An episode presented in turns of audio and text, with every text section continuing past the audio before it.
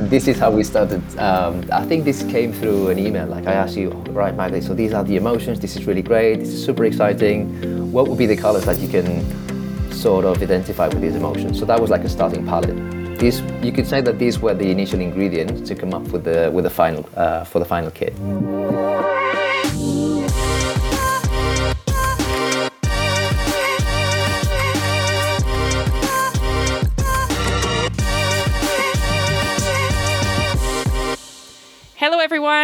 And welcome to the Fever Talk podcast. I'm Maghalie Rochette, and I'm excited because today we have someone that uh, we're talking with someone that I admire a lot. So, if you've been following a little bit what we do, I mean, I've been lucky enough through my partnership with Rapha to have uh, a new, a custom made kit just for me, just for racing every year uh, since I've been working with Rapha. And this year's kit, which is coming out for sale just in a couple of days, is I think my favorite that I've had over the last three years. Um, and we'll dig more into what the kit means today because we are lucky enough to have Santi Roig Denares with us. And Santi is the creator behind this kit. So today we're gonna I mean, we're we're just so privileged. We get to dig into the mind of a creative genius and figure out how in how in the world did he come up with such great ideas. So Santi, thank you so much for being here. Welcome to the podcast. Thanks, Maghalie. What an intro. It's a pleasure joining you. Obviously, all of us have been following you in the racing, and you, we've met before, but being part of what happens uh, outside of racing, it's a pleasure. So I'm happy to be here today. Well, thank you. Uh, it's a it's a privilege for me as well. Um, Santi, uh, can we start by? Do you mind? Can you introduce yourself and tell us what is your role at Rapha, please? Yeah, sure thing. So I'm Santi. I'm from Barcelona. I joined Rapha a few years ago, and funny enough, the um, the first project that I was involved in was designing your kit. That was a few years ago. Yeah. And I think, well, that would have been where we met. And this is what I do at Rapha. I'm part of the graphics team, so we're in charge of designing kit, graphics for kit, both mainline, but sometimes even more exciting what we do for teams and athletes, which Okay. is not just designing or coming up with a sometimes a quite exciting story. It's also being able to then seeing it live racing, which is really really exciting. Yeah, I mean, actually, last year you came to Namur to watch to watch the race, and it was cool because you came and you actually had feedback from seeing the race, the kit live in action during one of the muddiest race. I remember you came after and you're like, "Oh my god, like this gave me so many ideas that we need to adapt for the next kit," and uh, like I thought that was that was really cool. I think you're, it's fun to work with someone for me like that is I mean, such a again, such a genius creatively, but also it's cool that I mean, you race cross yourself, like you're passionate about this sport yourself. So that's that. I think I think it makes a difference, does it? Like in how you design stuff. Definitely, definitely. I think the and, and not just from a graphics point of view. I think this is something we've been trying to do at Rapha quite a lot, which is getting whoever works in like here at Rapha works in our headquarters in London, like closer, not just to racing but to cycling in general. So it's really, it's really, yeah, it's a way to get insight from something that you you just can't experience when you sat in an office. You just need to get closer to it, write more. And it was, as you were saying, it was so good coming to Namur and seeing just the, the action of an actual cyclocross race, probably one of the biggest ones in the calendar. Mm-hmm. So yeah, that was great fun. Yeah, and what are what are the things that that you'd learn from watching a race like that that you then apply to design? Like, are there, you know, I remember one of the things you said is like the red that we had for the national champion kit. You're like, oh, there's too many red. Like, it's really hard to pick out. So this year you came out and the the red on the national champion kit was, kit was like really out there and popping a lot more. So like, is that are that like those some of the uh, things that you that you notice? Definitely, definitely. It's when you get that um, like first-hand experience, because some maybe that happens to you as well when you prepare a race. You think about what's how it's going to work out, what do you need to do, but then when you are there in the moment, things things change. Maybe it's I don't know the light changes, or you see all the people wearing, as you said, like a similar color on their kit, and what you what you want to do is not just creating a unique story that's like talks about you and is really interesting and bright and fun. You also want to create something that's different and interesting, and then Mm-hmm. it's easy to tell apart from from the bunch. Yeah. So definitely all those things you can't you can't learn them when you are sat in an office. Yeah. Cool. I mean, I think like let's let's dig into it into this specific kit that you created and and then I'll have a bunch more questions, but I think we can ask those questions relative to this kit maybe. Um, so I don't I think from from my perspective how the story behind this kit started was Anna McLeod who uh, who I was working with at Rapha.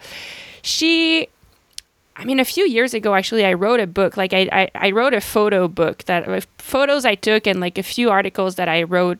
I shared that and I sent one to Anna. And there was one article on this in this book that I called "Big Guy," which was how in normal life I'm.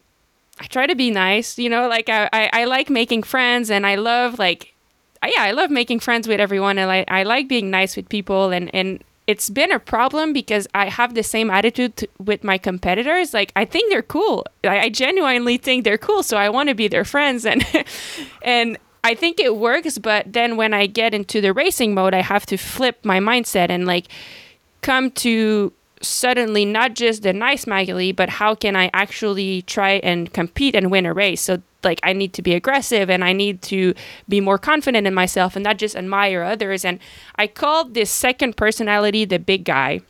Just because it's like Hulk, you know, like when he's Bruce mhm. Banner, he's some- someone, but suddenly, like when he has to battle, he's the big Hulk, and so it's it's kind of a different personality.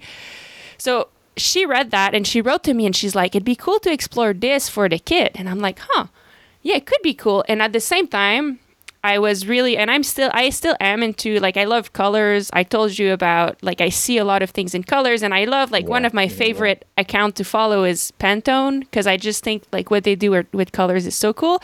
So I think like that was the general idea. And that's when we spoke first. Is that like, what do you recall from that first conversation we had? Because that's usually how it starts, right? To create the kit.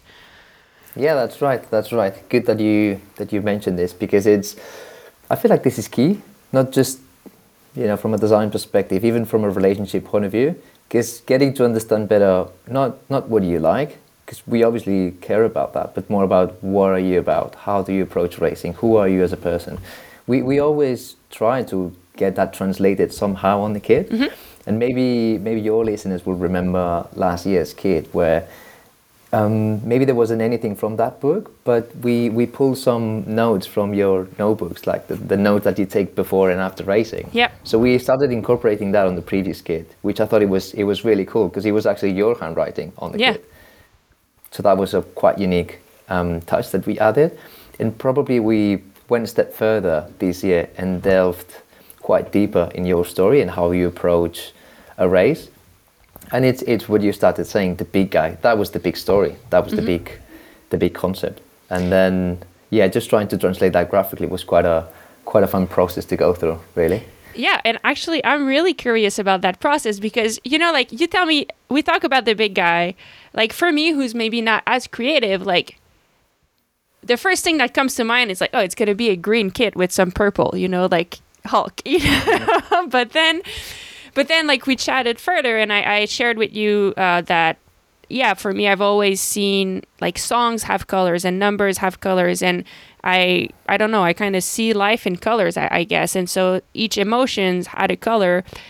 Once we had this have this talk, and it's time to create a design out of out of it. What is your process like? Let's say we finish this call, then you're at at your house, and like you have you have to work on this. How? What are your steps? Like, do you start drawing, or is it like do you start researching like on in other fields like fashion, or like what? How? How does it come to life really in your head? Well, I remember precisely that call, the, the first call we had about the previous, well, or this year's design. And Anna was on the call, and you started telling us about how you saw colors in different emotions, or how could you visualize concepts, like quite abstract concepts for normal people like me. Um, and she she just spotted that that was called synesthesia, and it's something I didn't know it existed, or what what, it, what was it really. So the first thing I did, for example, was just doing a bit of research and understanding more how that worked. And then I remember asking a few more questions to you about what was that process exactly, so that we could get an idea about which were your mental states or which were the emotions that you felt you had to go through to go there. Um, so once we had that, which maybe we would call like a concept map, you know, a few ideas, a few um, words that sound good, and maybe we can put together into a sentence. That's what we're trying to explore. How can we translate that visually or graphically? So you also got it right again. We would go and look at different references from either fashion, sometimes art, and start getting a, a clearer idea about what do we think it will look good, and not just look good, but what would reflect that concept better. Mm-hmm. So it's a process of exploring, testing, exploring, testing, seeing what works, what doesn't work, edi- editing colors, and when we feel we are in a happy place, let's say, or that we're happy to share that proposal to you, that's when we kick off the the secondary conversations because it's always like really really great designing and having you know getting something that's fun or that we're happy with but it only works if you are happy with it as well so this secondary this second level of conversations i feel like they are key mm-hmm. not just for the kid to be for the kid to be successful but also like to work for you because I think this was the, the main story, right? Like helping you to, to transition from happy, super friendly Maghalie, which is what you are all the time, to that like more focused racing mode or the big guy. Mm-hmm.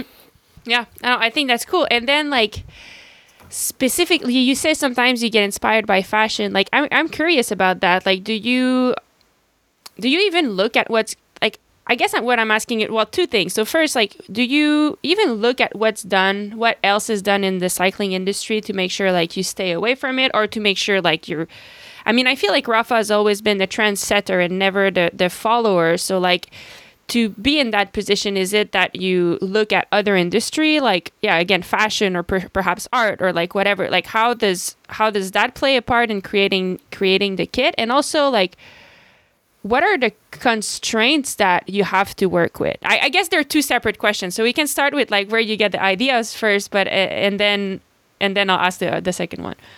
Sure, sounds good. Let's go step by step. Mm-hmm. So first one is definitely we, we try and look at as many things as possible, not just um, at what's been done in the peloton, but also what have we done in the most recent years, because you you got that right. Like there's there's or, or there's this reputation that Rapha has built over the years with being disruptive and being different and coming up with sometimes more successful, sometimes least successful, but always like quite memorable kit mm-hmm. designs.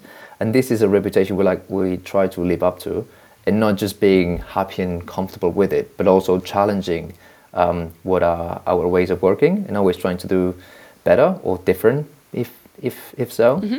So that that would be the first half of the answer, and the second one would be if you if you only looked at cycling kit designs, uh, I feel like it would be like quite not just boring but very restrictive because mm-hmm. you you would just be looking at a very very specific. Somebody was mentioning in the office the other day a bubble within a bubble within a bubble because mm-hmm. it's very like specific. Yeah. But if you rather look at you have a, a broader perspective on whether it's sports or even broader fashion, or you look at streetwear, like things that are happening in like at the moment. I feel like this is so much richer.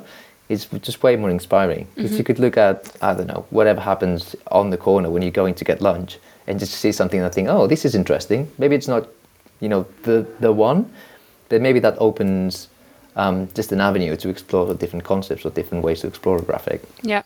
You know what I think is really cool about what you just said is that being looking around and being aware is such an important key of creating what you do and and and it is one of the emotions that is that is represented on a kit because I think like as a racer for example awareness is so key like if I'm racing and I'm only focused on myself well it's not a time trial so i might be missing like the race move. I might be missing an attack that i need to follow. I might be missing that everyone else in front of me like some people are trying a different line and it's different than the one i had that i had planned to ride but it's faster. So like awareness is so key and it's cool to see that it's the same thing in in design or in art. Like you have to yeah focus on like what you're doing and remember the direction that you want it to go but still always keep being aware of what's going on so you can like catch on things or like get inspired and then create your own path. I think that's cool. It's like a very, mm-hmm. very similar way of, of doing things.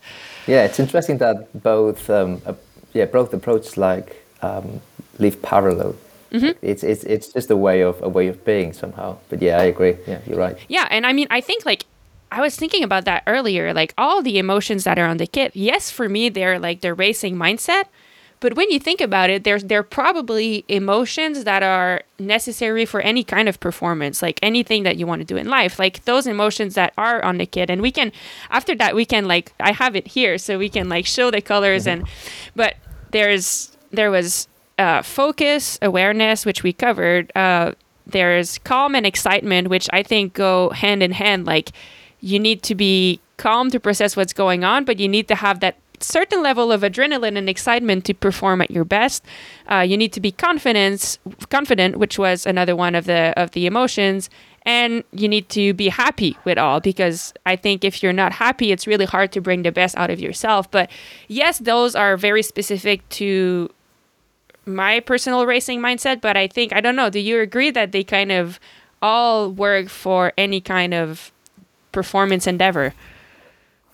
Definitely, absolutely. I think what, what was interesting when we started having those um, conversations about the new kid was how you were defining them, and you were almost like creating a like this sort of process because you would go, you would need to be like this to then become that, and then that make you happy. And I thought that was, you know, almost like a formula, not just to get to the big guy, but almost, but almost like to to enjoy um, what's happening in your surroundings.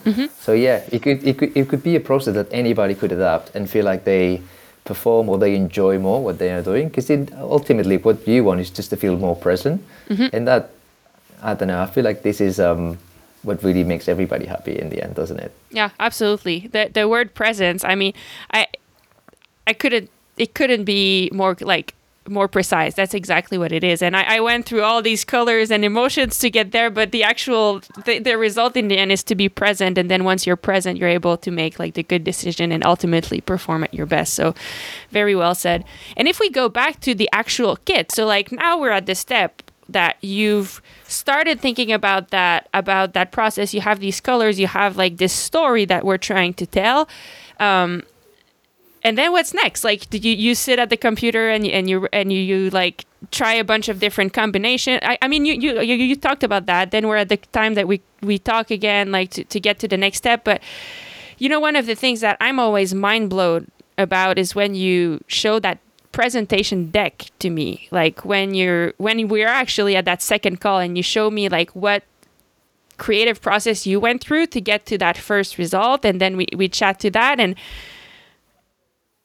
i mean like can we do you mind showing us? Like can we see like what like that presentation and and and maybe like I, I remember after that like another thing that brought the kit to life is when you added shapes to it. And that's a whole other story that maybe you, you want to you want to tell us uh, as we look at the deck maybe.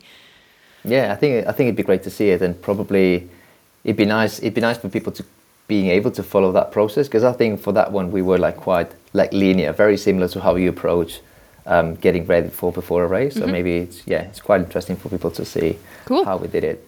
But but before that, Maggie, I feel like I would it would not be fair because you did ask about like constraints or limitations yes when we were true designing, yeah and I feel like there's something I need to say because thanks for you know, bringing that back some- because that's I, I really want to know that thanks you Yeah, no, that's okay. I think it's interesting because sometimes you think, oh, you know, design, creative, it's fun, you can do whatever you want, but that's that's not right. Like there's production limitations, and sometimes what you have in mind just doesn't work. And here's where our amazing team of developers come in. So we've got um, a few people here, like Lydia, Ruby, Elaine, that are the ones who we always not argue, but we have these really interesting conversations where design would always push to do what they want and trying to make it as you know as flashy, as interesting, as different as possible. And they would have the knowledge to make sure that that works and that it looks good on kit. So I think uh, des- our design work would not be like meaningful or wouldn't really work without them. So uh, just need to say like shout out to them because it's it's like within as you know as you know it's always like teamwork that makes the dream work. Yeah. And this is this is surely what happens at Rapha. Yeah. So, no, thanks for sharing it. If we go into the specifics of that, like, is it I mean, we talked all, already about like wanting to be different from the peloton and from you know the colors that you want them to be different from other teams. So that's already one constraint. But also like when you talk more about product production and looking good on the kit versus looking good on the computer, does it happen sometimes like? A design that looks good on paper would not necessarily look good in movement or in real life, or is that something that you need to to take in, in account? Like is that what you mean when you say like working with the production team and how different it is from like paper to like actual kit design? Yeah. I mean de- definitely uh, having a thing on how it looks from because when we design it or when we start applying that design we put it on a, like a technical drawing. Mm-hmm. so you see it flat you drop the graphic in it works. Beautiful easy.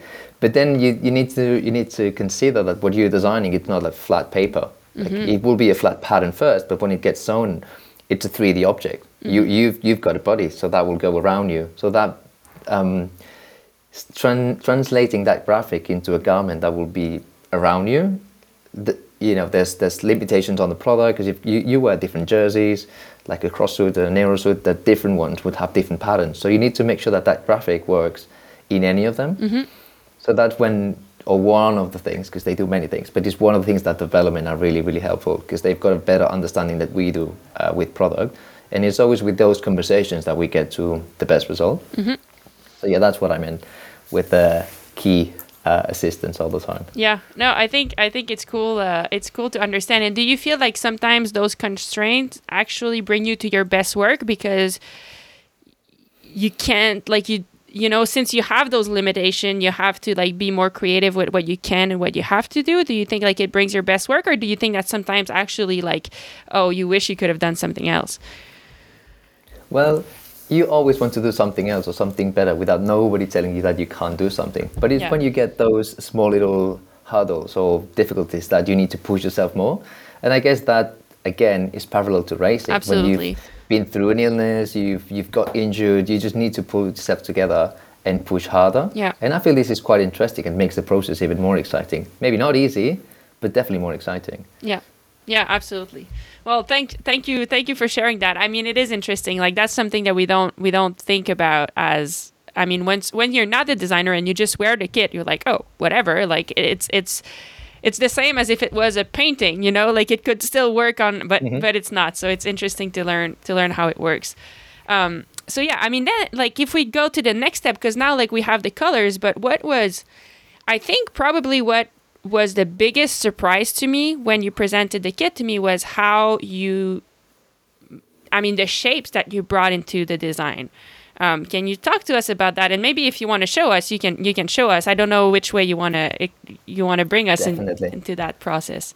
Yeah, I think I think now is a good moment to share the deck as you mentioned. So I'll try and I'll try. Yeah, I think that's the one. Let me know if that's working. Hmm. Can you see the deck? Yes, I see it. Perfect. Okay. Okay. I guess it doesn't work if I go full screen. Um, cool. So this is this is for whoever is watching us now. This is the deck that we used to present to Maghalie the concept for his current kit.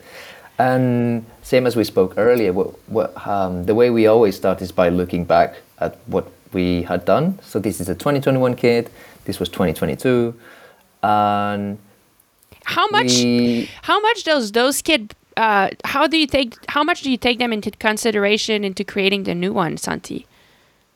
I think I think quite quite a lot actually, because you, you can see now that it feels like 22 was an evolution of the kit mm-hmm. you had for 21, and sometimes this is uh, sometimes we do, sometimes we don't, but sometimes we try and if there's something that we really really like, rather than changing it and starting over again for the for the following year, what we try is keep some sort of continuity. Mm-hmm. so the graphic language the colors because maybe the story was interesting enough and we really really like it and we want we want to make that a bigger thing. Sometimes we we try and almost like just evolve the graphic yeah. or and keep the story. So this is why there's common elements from between the two. And for the for the following one, so for the 2023 one, what we thought maybe it's a, it's a great moment to bring something like fresh, something new, talking about the story that we spoke about yep. um, just earlier. So he, we looked at them and said like, right, okay, this was working. Maybe we now want to make something a bit more different, a bit more fresh. So we, we look at them and say, okay, we will try to stay away from anything that looks like that. Okay. So that's how we start. Yep. Um, so then we say, yeah, what does 2023 look like? And as you were saying, the Formula to unleash the big guy. That was that was the main story. That was the main concept. And this is where we started like unpicking uh, what what could be, how could that be visualized? We talked about how you, um, or what what that big guy means to you. It's enthusiastic, full of energy, colorful. It's the perfect perfect racing mindset, and it's a mindset. Uh, it's a balance of other of other emotions.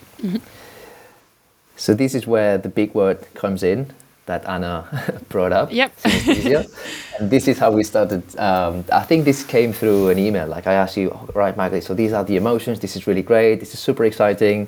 What would be the colors that you can sort of identify with these emotions? So that was like a starting palette. Yep. These you could say that these were the initial ingredients to come up with the with the final uh, for the final kit.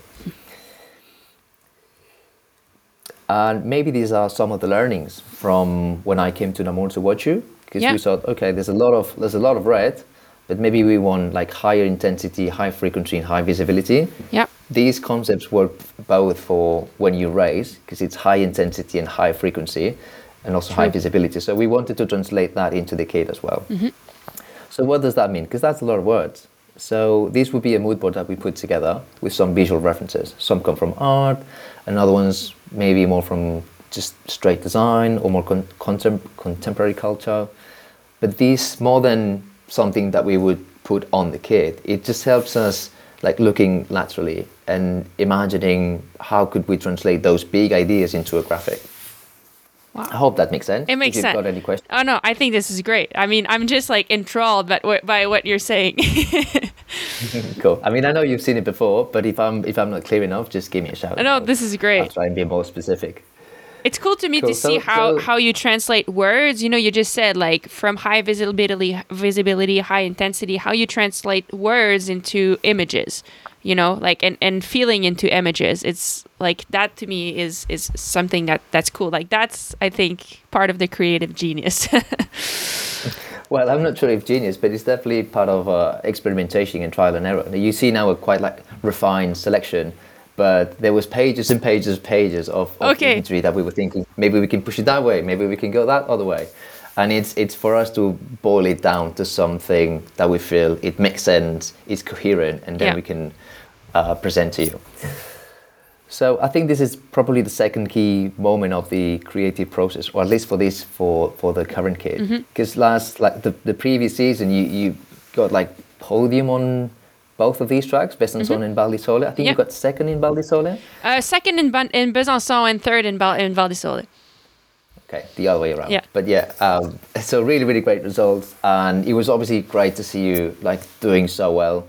And we thought maybe maybe those are moments that we can help Maghalie remembering and reminding how was the racing mentality. So we was not so much about the result, but I remember you saying I was really happy today. I raced so good. I felt so great. So we we used some of some parts of the track. You can see the tracks here Yeah. and we slice them down. Man, this is cool. And and you know like this initial pattern. Yeah, go on. when you told me that, I think like it's so f- for me like that's where the magic comes to life, you know? Like that's where the kid came to life with with that addition that you made and in, incorporating those tracks because I mean the truth is like that's kind of how you build confidence. At least I like building on past experiences where things went well. You think about that and you put yourself into that mindset or in that moment where you you did well, and that suddenly you're like, oh, And it, it feels you like I did it, and I'm able to do that to do this because I've I have done it. It's not like just it's not like just dreams. It's facts that have happened and then and that's why I think it's so magic because it does like every time I look at the kid I do think about that now and it does bring me back into those those good feelings I think. Mm-hmm. Yeah, it's good to remember that, that moment. I think you were mentioning it on, on another of your podcasts a few weeks ago, how before a race you just try to remember that state of flow in every corner. Mm-hmm. So this is why this every corner matters um, idea because it definitely came from you. Like every single pu- uh, like piece of text that's on this presentation is something that got uh, mentioned in our previous conversations, which is quite cool to do because because you obviously can recognize yourself in whatever we are presenting to you. Again, this is one of the my favorite ones because you you it's like very subtle touched on this earlier. Yeah. And it's you need to be focused on yourself to be aware of your surroundings. So this is this is being focused on every corner, or at least that's how we saw it. And how we translate this is more or less uh, visualizing an introspective, unexpansive graphic. So this would be one of the shapes that we were looking at earlier, and just roughly apply the colors that we we saw in the initial palette. So we start to see a graphic now. Now it's it's not just words, it's not just a track. There's something else going on. So this is where the experiment experimentation starts coming into play. and it still And brings the high intensity high visibility energy that you were that you also had so it like brings everything together hmm That's right. That's right. Um, so yeah, more of more of the pattern. Um, starting starting to see how those those elements work with each other. Testing like slight uh, changes on on the colors. This is something we like to do because even though your palette was quite defined, we need to make sure that they work. But ultimately, and this is a, like a very basic graphic. What we want to do is making like happy and joyful Maghalie becoming that uh, big guy. This this was what that little graphic in the middle, or the chart about the little graphic in the middle, um, was was yeah. That's what we wanted it to do. And now we can see the final design. This is one of the 2D technical drawings that I was telling you about. Yep. So sometimes when you put it in one of those drawings, everything works perfectly, and it's when it's when PE uh, come into play and they really help us making it real. Yeah. And that actually gets to you. yeah i mean thank you for showing So, oh yeah, yeah. that's the real life That's right. i mean it Yeah, ca- that's real life. i'm biased but it came out good didn't it i think it, it came out good I'm I'm very happy with it. I, I've got to say, like with the with the history that we've got designing kids together, because I feel like you're a key part of the design. It's not just us here doing something for you. Like I think I think we, we're getting quite good at it, don't we? Mm-hmm. I, I agree. I mean, I feel so lucky every time, and like now I get to. I mean, I have it in my hands here, and it's like the the cool thing that I find is that you guys always insert little Easter egg too. Like the the color here is has the track patterns again, so it's not just in the shapes of. It's not just like the shapes that are reminding me of the tracks, but also like there's an actual reminder here, and there's still the little nudge to the previous kits, which is still the the queen bee is still there. So it's it's just like mm-hmm. I don't know. Every time I receive it, like I, I get to see it in, in in the presentation you send, but then once I receive it, it's like oh my god, like it actually looks even better in in person. So yeah, thank you for sharing all of that. I, I really appreciate it. Oh, I think it's fun to share it with with people as well. Um, okay, I mean, if we if we finish on on that note, well, first, is there anything you would like to uh, to uh, other thing you would like to add about about this about our, our conversation or about the kit or I guess I guess I've said it already, but it's something I would like to insist on because um, I feel like design it, it can it can sometimes be quite disconnected between the brief that you get and the outcome and at the end of the process. And it, one of the things I I do love and I enjoy the most from my job is being able to be in touch, like in close in close contact with with athletes or with people that are, are actually going to be using that kit. Mm-hmm. And I guess we've just run through the process now, but it just it, it sort of tells you how by knowing exactly what are you what are you working with or who are you working for, it normally gets you closer to a quite successful result. So this is this is just fun because it's obviously incredible, you know, having having access to you and getting to know you better. But then just the process of designing the kit is just makes it like both more exciting in, during the process and more pro- hopefully more successful at the end of the process. And you know, I think, uh, but well, thanks for saying that. And I want to say that it's very mutual because for me as well, like wearing, I've been on previous teams before, and sometimes it was just like, hey, here's the kit, wear it, and it's okay, but you don't have that same. Maybe it looks good and you're happy to wear it, but it kind of ends that. There's no kind of emotional connection to it. But then when I get to work with you, like personally, and know you and chat to you on the phone, and then we go ride together, and then we go, like, I see you at the races, and I get to understand your process, and I know the story of the kit because it's very personal to me. I think it makes it, I'm, I'm, it makes me so, so proud every time I get to wear it, you know, and every time someone comes to me and say like, "Oh wow, your kit is cool," like I'm probably annoying them because I'm like, oh yeah, well let me tell you all about it. It's Santi who made it, and like I get so excited. But I think, I think it, it makes it in the end a better product, and for me, like it actually does the it does motivate me to to to be even like to to work even harder because I know like all the people that I've I've worked on it. So yeah, it's it's very special. That's fantastic, Max. Um, fantastic. Yeah, well, let's finish on this because I, I ask this to everyone who comes on the podcast. It's a fever talk. I think you know what the fever is. It's like that boiling feeling inside of you that just makes you. I sometimes say that mine is like. I have many things that give me fever, but one of them is like when there's at Namur, for example, there is one descent that has you go. It's really steep and you go really fast, but there's one rut at the bottom, and if you if you hit that rut perfectly, it's just like you feel like your bike just like gripping and and then you feel like you're keeping the speed and it's such a good feeling. That gives me fever. Um, so i'm asking you santi what gives you fever?